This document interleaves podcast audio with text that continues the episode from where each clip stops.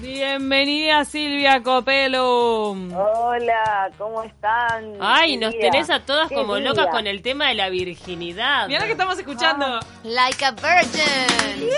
Ah, de Madonna, me encanta. Me ¿Madonna encanta estaba parodiando? Madonna. Obvio. Pa- Madonna. Ironía pura. Ironía pura. la- una de las primeras así, este, con- Una transgresora, Madonna. transgresora Total. y se burlaba tanto de la religión como el tema de la virginidad. Una genia. Totalmente, totalmente. La verdad, eh, admirada, admirada totalmente por mí. Bueno, muy bien. Este tema, ¿no? Que pareciera ser un tema que capaz que está como de modé, por decirlo de alguna manera, ¿no? Como que, bueno, ya no se habla tanto de la virginidad. en es esta un mitad del mundo, por lo menos. Oh, exactamente. en Pero sobrevuela. Sobrevuela. Pero sobrevuela, exactamente. Entonces vamos a, a- a ver un poquito, porque además hay, hay varias cosas que, que suponemos o, o que excluimos del concepto de virginidad, ¿no? Por ejemplo, ¿qué es la virginidad? ¿Qué es ser virgen? ¿No? Entonces, si, si vamos a, a lo que a lo que quiere decir es este la calidad de la persona que nunca haya tenido relaciones sexuales, ¿no? Decimos, Sí. bueno, una persona virgen es una persona que nunca tuvo relaciones sexuales. Ahora, yo pregunto, ¿qué es tener relaciones sexuales? ¿De qué estamos hablando cuando hablamos de tener relaciones sexuales? Y enseguida nos vamos... Ay, mirá el trueno que te vino de las relaciones sexuales. ¡Por Dios! ¡Miedo! Así de potente. ¿Qué es tener relaciones sexuales? Ah. Claro. Sí, sí, lo vi, lo vi, lo vi. A que el miedo. cielo conteste, el cielo, el cielo está... Ah, pero entonces vas a poner ejemplos. No, No, me yo- quiero adelantar, no me quiero adelantar, pero no, vas a poner ejemplos de, de gente que no tuvo penetración, pero que tuvo otro tipo de relaciones. Claro. Porque lo Va que por pasa ahí. es que, claro, que nosotros en realidad, la, la mayoría, cuando decimos tener relaciones sexuales, como ya lo hemos hablado varias veces en esto de que se llama el guion de la relación sexual, hablamos de una persona virgen es una persona que no tuvo relaciones sexuales. Entiende que no tuvo penetración. Penetración. Vos decís que el franeleo es una vagina. relación sexual. Claro. Claro, pero es decir, a ver, primero quiero ir a esto. O sea que nos Cuando referimos, hablamos- ahí va, que conceptualmente ya cuando decís virginidad estás hablando de un concepto coitocentrista de la no penetración. Exactamente, exactamente. Entonces ahí ya dejamos afuera agarraron todo, otras pero- sexualidades, otras prácticas, otras cosas que es decir, por ejemplo, este eh, las personas que son homosexuales, por ejemplo, las mujeres lesbianas, algunas no practican la penetración, no es una, una práctica que, que lleven a cabo. Entonces, eh, son vírgenes, por ejemplo, eh, o por ejemplo, el, el sexo anal, que no es el pene en la vagina, sino en el ano.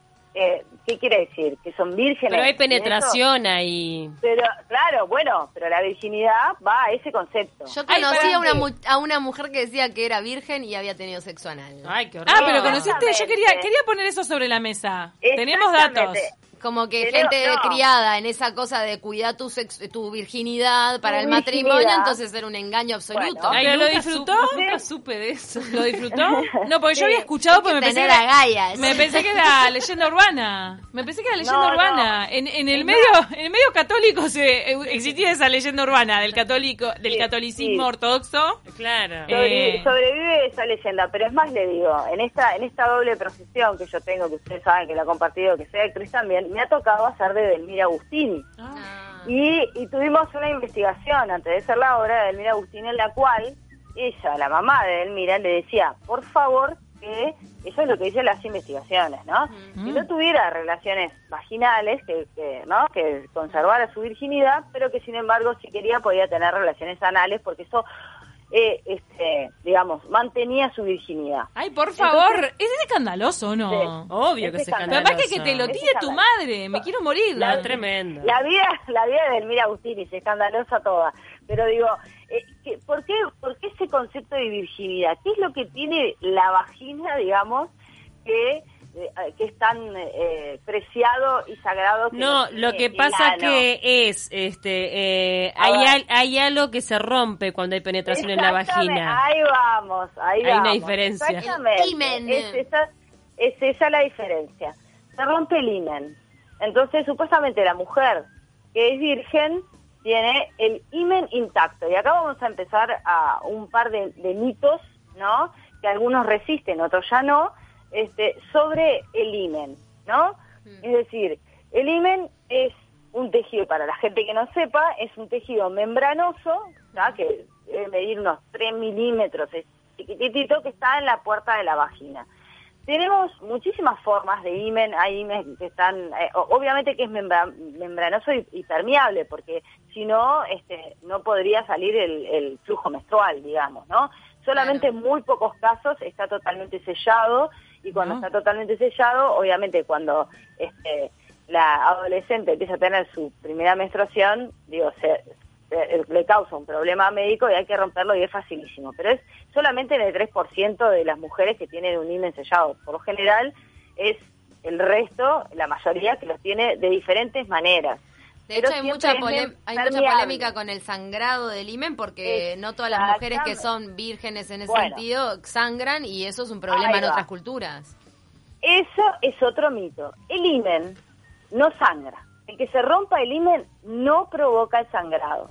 Por eso es, bueno, yo siempre dije, bueno, yo ya estaría muerta en otra cultura, porque en realidad este está este mito de que las mujeres cuando tienen su primera relación sexual por lo general sangran por la rotura del himen. El himen de por sí, la rotura del himen de por sí no no sangra. Lo que lo que pasaba, ¿no? Y a veces pasa es que a veces la mujer, la gurisa, ¿no? Cuando va a tener su primera relación sexual, capaz que tiene un poco de miedo, no está tan lubricada, ya sabemos que necesitamos lubricación, que si bien cuando cuanto más excitada estamos, más lubricación tenemos, más abiertas estamos, hablando obviamente de relaciones heterosexuales, pene, eh, vagina, ¿no? Porque ahí está el himen, ¿tá? Eh, lo que puede pasar es que si yo estoy asustada, no estoy tan lubricada, no sé, puede haber alguna rotura, alguna cosa que me haga sangrar, pero el himen de por sí no sangra. Esto me Claro. parece una revelación, No. porque cuando éramos jóvenes no Sí. se sabía o, o se comentaba que mm, eh, de repente en una época mostrar la sábana La ensangrentada sábana, exactamente. Y era si no, señal era- de Pero, ella llegó pero- virgen. Pero ¿qué es lo que sangra Por eso. entonces? Entonces eso. tenía que sangrar, por el chiquilina tenía que sufrir. ¿Entendés? Es lo que yo digo. Pero es que hay yo- culturas que lo mantienen. matado. ¿Pero qué es lo que sangra? iba- que no me quedó iba a claro. la No, al final no sangra el himen, pero sangra otra cosa porque en realidad Claro, a ahí veces está puede diciendo. pasar que No, se, se yo la- lo que se entiendo- alguna venita, inclusive chiquilinas, el varón también, ¿tá? a veces también puede sangrar porque tiene una venita. Pero no yo recuerdo, o sea, ahora así.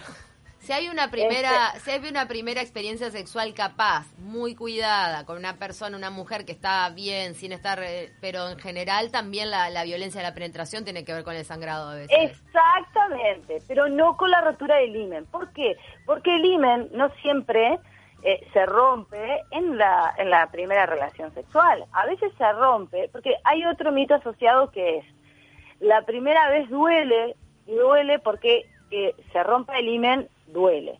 En realidad muchas veces llegamos a la primera relación sexual este, sí, con el himen roto, porque el himen se puede romper. Y esto ya lo habrán escuchado mil veces.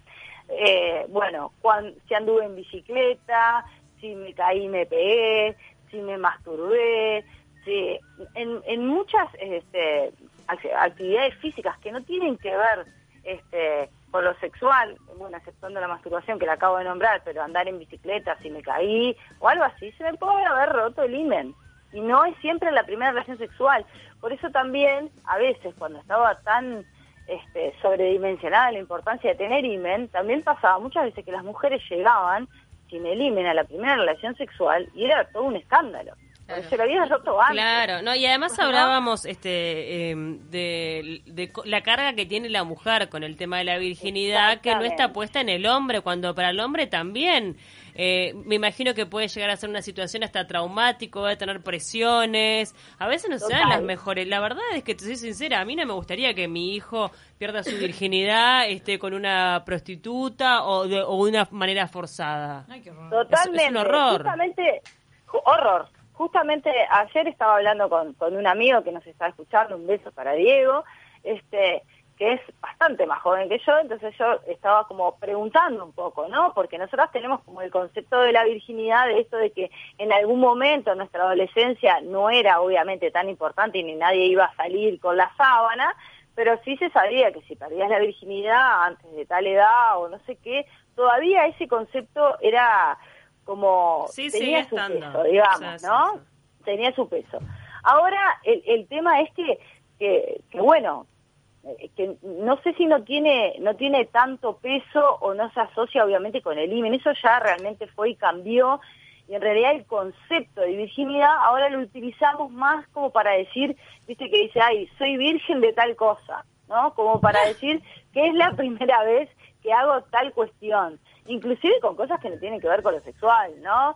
Este, sí, soy, no sé, virgen en- de, de danza, la, la primera vez que, no sé, hago algo de danza y lo utilizamos así porque ya eh, en esta en esta sociedad no tiene tanto sentido. Inclusive el cumpleaños de 15, que también lo hemos hablado, era en una época para mostrar las que eran las casaderas. ¿Qué eran las casaderas? Las mujeres que estaban en edad de merecer, como se decía antes, Ay, en edad de, de- de casarse. Entonces se hacía un cumpleaños de 15 para que los posibles y potenciales esposos pudieran verlas. Qué horror, Eso, eso ya se, se vació de contenido y festejamos los 15 porque festejamos los 15.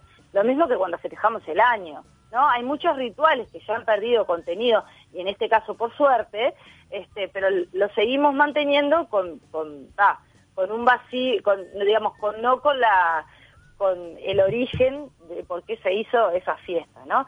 Y con respecto a los varones, en realidad los varones también tienen esa presión, ¿no? Y antes más, de que a tal edad, así como nosotras a tal edad no teníamos que haber tenido relaciones sexuales y teníamos que seguir siendo vírgenes, los hombres era como al revés.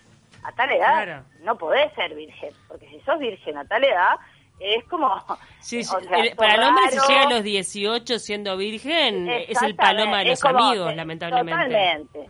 Sos el paloma de los amigos, no, no, no, no, este, la, el otro día estaba escuchando justamente una conferencia de, de, de Claudio Palomares, que es un mexicano sexólogo que estaba hablando sobre la sexualidad masculina, y él decía, bueno, ¿qué protagonismo tiene este el semen en nuestra vida? ¿no? ya que el orgasmo del hombre dura de 3 a 8 segundos. Entonces, ¿cuánto invertimos, decía él, en nuestra vida para llegar a esos 8 segundos, eh, ¿no? Con suerte, si eso nos signa la vida. Y en un punto, en la adolescencia sobre todo, a veces es súper importante ser aceptado y aceptada, pero en este caso estamos hablando del varón, aceptado y tener relaciones sexuales y no tener que terminar, como decías vos, Paula, en, yo qué sé, en un prostíbulo o teniendo relaciones sexuales sin querer o este nada o teniendo Claro. que pagar cuando en realidad eh, nada lo lindo no lo más lindo es hacerlo con alguien que quiera que yo quiera Descubrirse mutuamente también. queriendo. De una manera amorosa. exactamente eh, amorosamente y eso también eh, era un peso para los varones y todavía lo sigue siendo Mm. todavía lo sigue siendo. Si vos encontrás varones de 20, 21 años, que yo los he encontrado, y en, ¿no? en, en, en consulta sobre todo, que aún son vírgenes por una cuestión de, de- Vírgenes quiere decir que no han tenido contacto sexual de ningún tipo, por una cuestión de, bueno, nada, Baja autoestima de, muchas de- veces. de timi- de timidez o de, o de tener miedo al rechazo, porque también sigue estando esto de que es el varón que tiene que encarar. Por más que hayamos avanzado en muchas cosas y que nosotras tengamos la libertad de llamar a alguien si queremos, de encararlo, de lo que sea, subyace un poco también que el varón, eh, yo te doy todas las pistas y vos sos el que tenés que dar el primer paso Claro. en muchos casos. Entonces muchos varones no, no, no quieren pasar por el rechazo y están eh, sin contacto sexual y eso, como vos decías, como ustedes decían, sos un paloma. Tenés Claro. 21 y no tuviste relaciones sexuales, sos un paloma. Debe haber entonces toda una generación no que está. tanto. Hay toda una generación que está sufriendo un montón. Que de repente que quedó ve- como venimos- frisada. Venimos sufriendo. Venimos sufriendo en todas las generaciones. Al final, ese es el titular de esta. De esta Esa cosa, esa columna, venimos todo. sufriendo. todos sufriendo. No, y inclusive se decía, bueno, ahora ahora en, la- en las redes sociales uno puede ver, eh, no, puede ver a la persona, puede ver su cuerpo, la persona está, pero a veces, muchas veces la gente, eh, sobre todo los, los gurises y las gurises, muchas veces suben las fotos mostrándose, eh, no más que más para provocar que para concretar. ¿no? ¿Qué, opina- Claro. qué opinas de eso, del, del provoque y el, y el concrete? Yo a veces me quedo pensando en eso.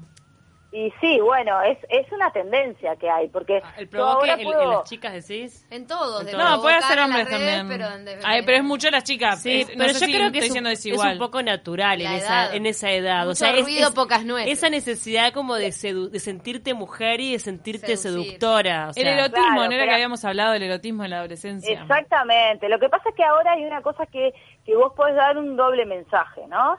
Que es esto de cuando tenés, por ejemplo, hijas o hijos adolescentes, que, que podés, por ejemplo, no sé, publicar a los 20 o a los 19 o a los 18 una este foto de bikini o de ropa interior o los varones, no sé, la típica calzoncillo en, en frente al espejo, no sé qué, que, o sea, está bien, mostrándose, provocando, gozando de su sexualidad y que a veces eso no quiere decir exactamente que quieran tener relaciones sexuales en el, mo- en el momento que alguien los contacta o que se contacten y se encuentren con esa persona y quieran tener relaciones sexuales.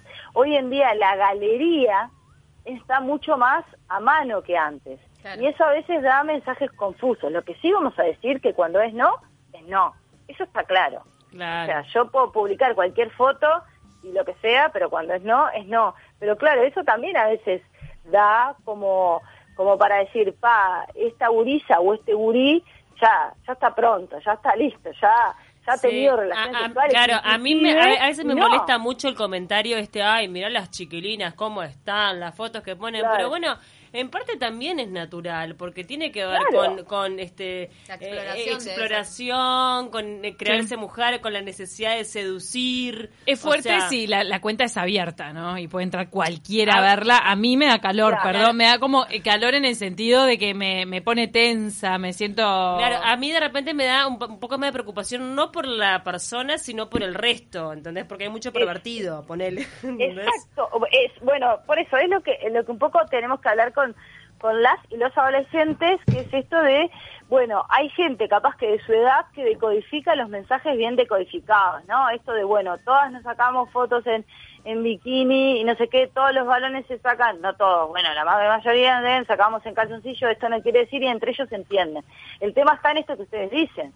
Si es abierto, lo puede ver cualquier otra persona. Un adulto o una adulta no decodifica quizás ese, ese código que tienen entre ellos y piensan que es o una provocación directa y no algo que tiene que ver con la seducción, que es distinto, ¿no? O que, por ejemplo, ya tuvieron relaciones sexuales, no sé, con todo el mundo y entonces, ¿no? También ahí empiezan todos los prejuicios a través de las imágenes que se postean. Entonces, en realidad yo creo que teniendo una buena charla con los hijos y las hijas, eso se zanja, ¿no? Porque bueno, es verdad, la, la galería está, es- eh, estamos todos y todas mucho más expuestos y más los gurises y las gurisas que que está, que es como dice el dicho, el diablo sabe por diablo, pero más sabe por viejo, ¿no? Cuando Pero, por ejemplo, experiencia, A una o a un adolescente hoy en día no se le puede, no sé, estoy tirando esto, mm, tal vez me lo refutás. Dale, a ver. No se le puede decir, te- puedes tener relaciones con quien quieras. Y cuántas veces, o No, sea, no. en realidad te estás No. metiendo Estamos- en una que... Para No, mí, lo digo, que también estamos diciendo es, es, es lo siguiente, es, vos tenés que saber que las acciones que vos haces tienen una consecuencia. Que quizás, si vos posteás una foto en bikini, ¿no? Un poco sexy, eh, ¿no? Este, eso, vos, eh, alguien lo puede interpretar de una manera, otro de otra, y de repente no es lo que vos estás queriendo decir. Ah, ¿no? claro, es qué es lo que vos estás queriendo decir con, con, con esta foto, ¿no? Ah, no, nada, todas hacemos, lo- digo porque estas charlas las he tenido, no, nada, todas hacemos lo mismo, mirá, no sé qué, y entre, entre esa franja etaria, el código eh, está, nadie mira la foto diciendo, va, esta o este está para cualquier cosa.